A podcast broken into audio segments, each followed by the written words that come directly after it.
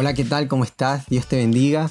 Mi nombre es Brian Joel Civinta Arteaga, tengo 22 años de edad, eh, ya a punto de cumplir los 23. soy líder de jóvenes en mi iglesia y soy parte del movimiento de Menos Bla y Más Amor aquí en Ecuador. Y soy de la provincia de Manabí, ciudad de Puerto Viejo.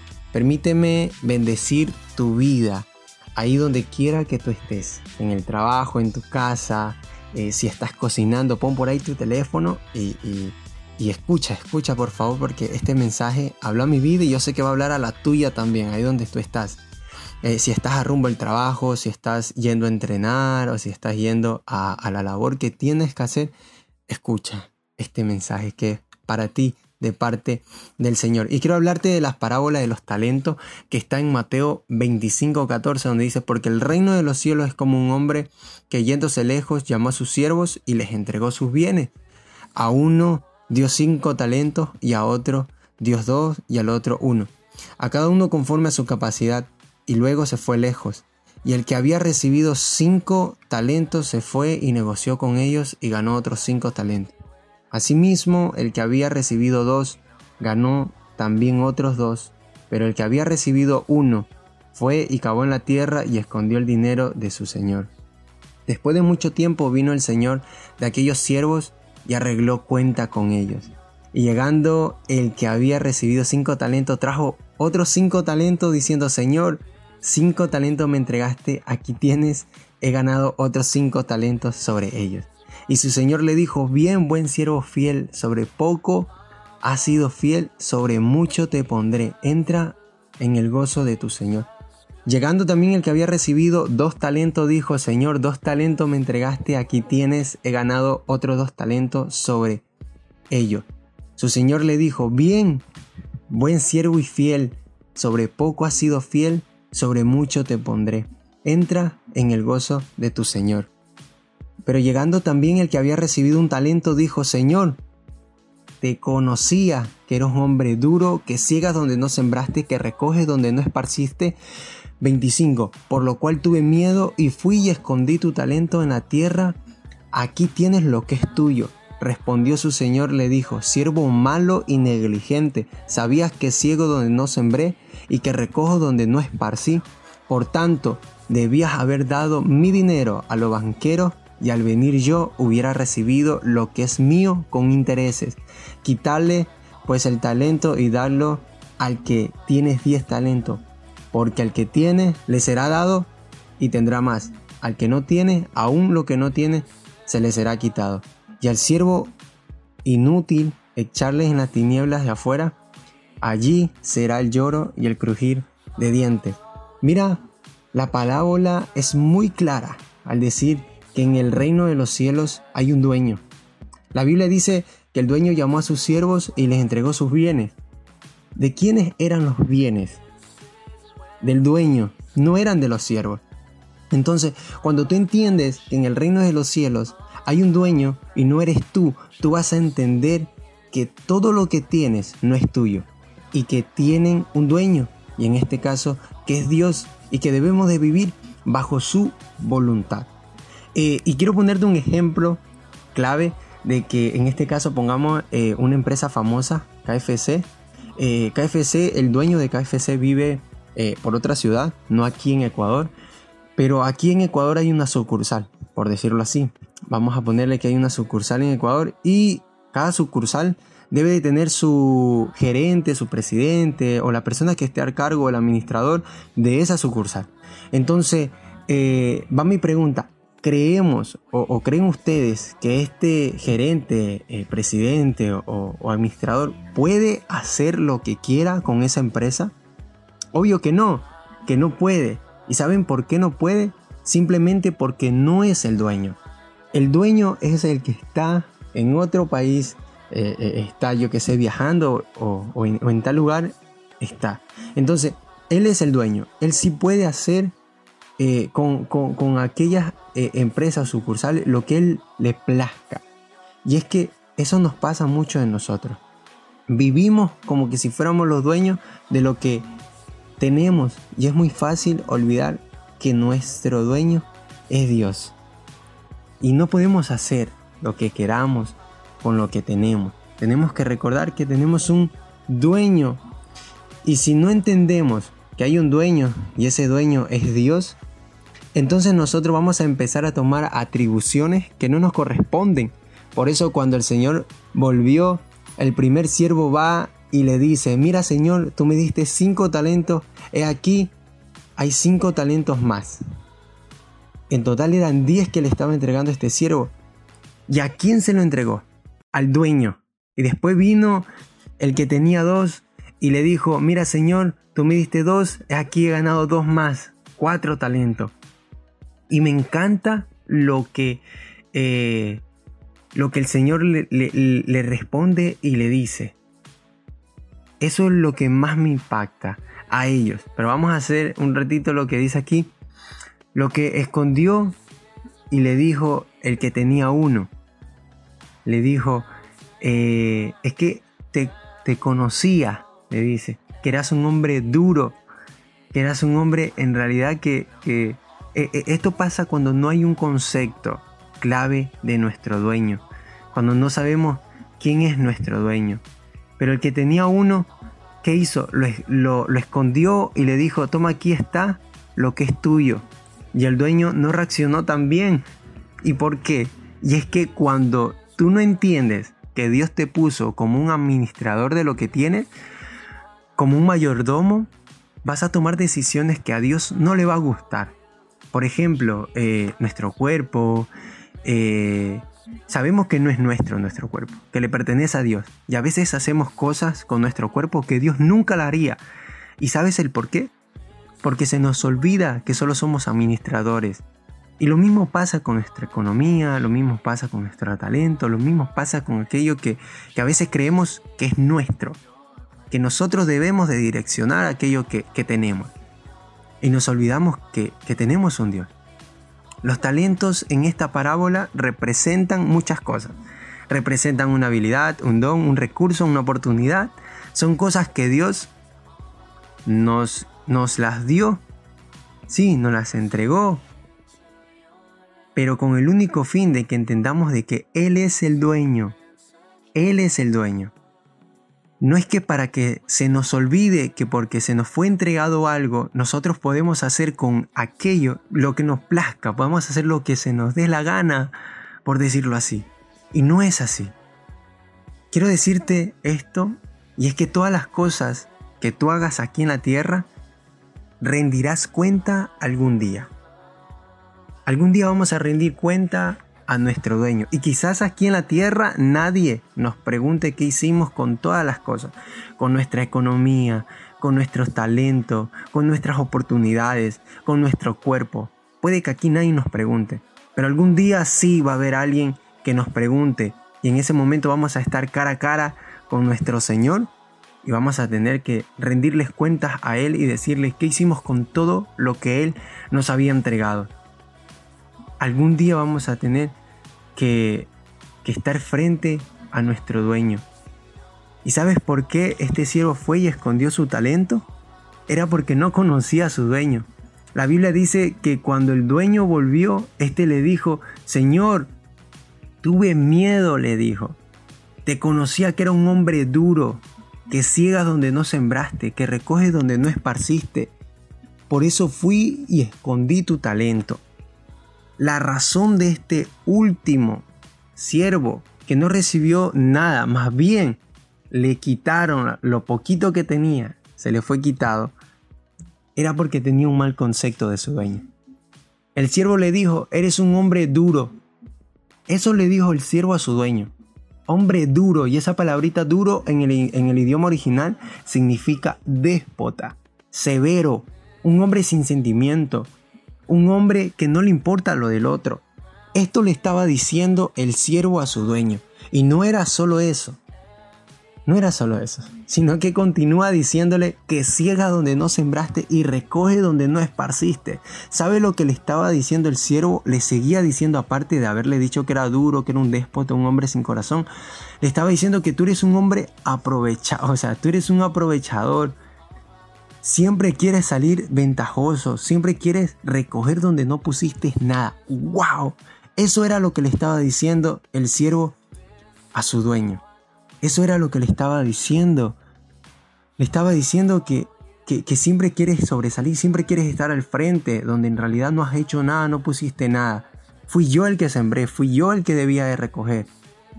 Eso era lo que le estaba diciendo este siervo que tenía un mal concepto de su dueño. El que había ido y escarbado y, escondió, escondió su, su talento. Y sabemos, nosotros conocemos en esta parábola quien representa al dueño. ¿Sabe quién es quien representa al dueño? Es Dios. Y los siervos, nosotros. Eso es lo tremendo. Es que hoy en día vemos muchos que no conocemos a Dios. Y a veces tomamos decisiones sin consultarle. Y lo que les estamos diciendo con nuestras acciones a Dios, sin preguntar si está bien o mal, es Dios. Tú eres un Dios malo. Y a veces Dios no nos muestra el camino. ¿Sabe que Dios nos muestra el camino y nosotros queremos irnos por otro? Dios nos da la oportunidad y nosotros queremos otra oportunidad. No la que Dios nos está entregando, no es el camino que Dios nos está entregando, es lo que nosotros queremos. ¿Por qué? Porque tenemos un mal concepto de nuestro dueño, porque tenemos un mal concepto de nuestro Señor, de nuestro Padre, de aquel que nos dio la cosa y nosotros creemos que porque nos la dio nosotros podemos hacer con aquello lo que nos parezca. Tenemos un mal concepto de nuestro Señor. Y primer punto es reconocer, reconocer a nuestro dueño. ¿Quién es nuestro dueño? Pongámonos a, pensar, ¿a quién le pertenece todo lo que yo tengo? Hay alguien que le pertenece, ese es nuestro Señor. Porque a la hora de nosotros decirle, Señor, yo quiero lo de acá, yo no te pedí esto, estamos siendo como este siervo de la misma manera, diciéndole, Señor, tú eres un hombre duro, tú eres un hombre déspota, tú eres un hombre sin sentimiento, que solo te importa lo tuyo, solo importa eh, eh, que tú estés adelante, solo importa, solo importas tú. No tienes, no, no, no te importa mi vida, no te importa eh, lo que pase conmigo, no te importo. Eso le estamos diciendo a Dios a veces con las actitudes y acciones que nosotros tomamos sin consultarle. Y sabes qué, yo aprendí algo impactante en esta parábola, que durante, durante tiempos yo, yo venía eh, discutiendo con Dios, le venía reprochando a Dios, le venía diciendo muchas cosas a Él respecto a aquello. Y es que puede que yo haya tenido un mal, concepto de, de mi dueño, de mi Señor y es que el Señor solo me pedía algo. Solo me estaba pidiendo algo y yo le decía, Señor, pero ese no era el camino. Ese, yo no quiero ese camino. Y el Señor me decía, es que este es el camino, esta es mi voluntad. Y yo le decía, yo quiero lo de allá. Y, como que veía a Dios eh, eh, mostrándome, dándome oportunidad, abriéndome puertas. Y yo le decía, Señor, yo no quiero esa puerta, yo quiero la de acá. Y, sin darme cuenta yo estaba actuando como este siervo, diciéndole, Señor, ¿sabes qué? Tú eres un hombre duro. Yo a ti no te importo. ¿Sabes qué? Por eso yo voy a hacer lo que yo quiera. Eso era lo que en este caso estaba haciendo yo. Y, y, a la hora de leer esta parábola me encuentro con algo impactante. Impactó muchísimo mi vida, lo que Dios habla en mi corazón. Y, yo quiero que, hoy tú te quedes con esto y puedas reflexionar, puedas eh, apreciarlo, puedas guardarlo en tu corazón, puedas meditar en esto que te voy a decir, que a mí me quebrantó y, me llegó hartísimo, hartísimo a mi vida, que, que me enseñó a reconocer a mi Dios, a mi dueño, a mi Señor, hizo que yo reconociera de quién era todo lo que yo tenía. Y el Señor me dice, Brian, aunque aunque a todos no le dé lo mismo, yo espero lo mismo de todos. Eso era lo que Dios estaba hablando. Y, y, te la voy a repetir para que puedas anotarla por ahí. Aunque Dios no nos dé a todos lo mismo, sí espera lo mismo de todo. Dios espera lo mismo de todo. Y es una palabrita que se llama fidelidad a Él. Él siempre se mantendrá fiel. Los infieles somos nosotros a veces con las cosas que tenemos y, nos apropiamos de aquellos que no nos pertenecen y le somos infiel. Creemos que podemos hacer lo que sea cuando al quien le pertenece todo es a Él. Él es nuestro dueño, Él es nuestro Padre. Él nos dio todo. Y Él espera que nosotros nos mantengamos fiel. Puede que, Dios no, no, te haya dado el talento que le dio al otro, pero espera que le seas tan fiel como, lo, como la otra persona lo es. Puede que Dios no te haya dado la, la mejor familia, pero espera que le seas tan fiel como lo es el otro. Puede que Dios no te haya dado la oportunidad que le dio al otro. Y aún, y aunque parezca, escúchame, y aunque parezca injusto de parte de Dios, no darte la oportunidad que le da a otros, Él espera que aún así tú le seas fiel con lo poco que tienes. Que te mantengas fiel hacia tu Señor, hacia tu dueño, hacia tu Dios. ¿Por qué? Porque Él sigue siendo fiel. Él sigue siendo fiel y Él sigue siendo Dios. Punto, porque Él es Dios, debemos de mantenernos fiel. Y esa gente como este siervo que le dijo duro a Dios, ¿sabe qué? Dios no le va a dar más. ¿Para qué? ¿Para que vaya y por ahí se ande quejando en la vida? Dios no le va a dar más. Más bien Dios le va a quitar. ¿Y sabe a quién se lo va a dar? Se lo va a dar al que trabaja con lo que Dios le dio. A ese que fue quien multiplicó. A ese le va a entregar y le va a quitar al que en realidad... Mm, tú dices que soy esto, lo otro, lo de aquí, lo de acá. Yo te lo quito y se lo entrego al que está trabajando, al que está haciendo algo con lo que yo le di. Y si tú tienes ese concepto de Dios el día de hoy, permíteme poder eh, recordarte de quién es Dios. Permíteme recordarte quién es Dios. Y en el Salmos 23 dice, Jehová es mi pastor y nada me faltará. En lugares delicados de pasto me hará descansar junto a aguas de reposo me pastoreará, confortará mi alma, me guiará por senda de justicia por amor de su nombre. Aunque ande en valle de sombra de muerte, no temeré mal alguno, porque tú estarás conmigo. Tu vara y tu callado me infundirán aliento. Aderezas mesa delante de mí en mi presencia de mis angustiadores. Unge mi cabeza con aceite, mi copa está rebosando. Ciertamente el bien y la misericordia me seguirán todos los días de mi vida, y en la casa de Jehová moraré por largos días. Y el Salmo 27 dice, Jehová es mi luz y mi salvación, ¿de quién temeré? Jehová es la fortaleza de mi vida, ¿de quién he de atomerizarme? Cuando se juntaron contra mí los malignos y mis angustiadores y mis enemigos para comer mi carne, ellos tropezaron y cayeron. Aunque un ejército acape contra mí, no temerá mi corazón. Aunque contra mí se levante guerra, yo estaré confiado una cosa, una cosa he demandado a Jehová.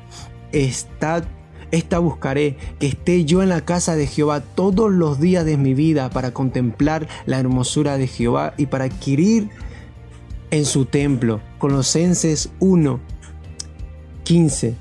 Él es la imagen del Dios invisible, el primogénito de toda creación, porque en Él fueron creadas todas las cosas, las, las, que hay en el cielo y las que hay en la tierra, visibles e invisibles, sean tronos, sean dominios, sean principados, sean potestades, todo fue creado por Él, por medio de Él y para Él.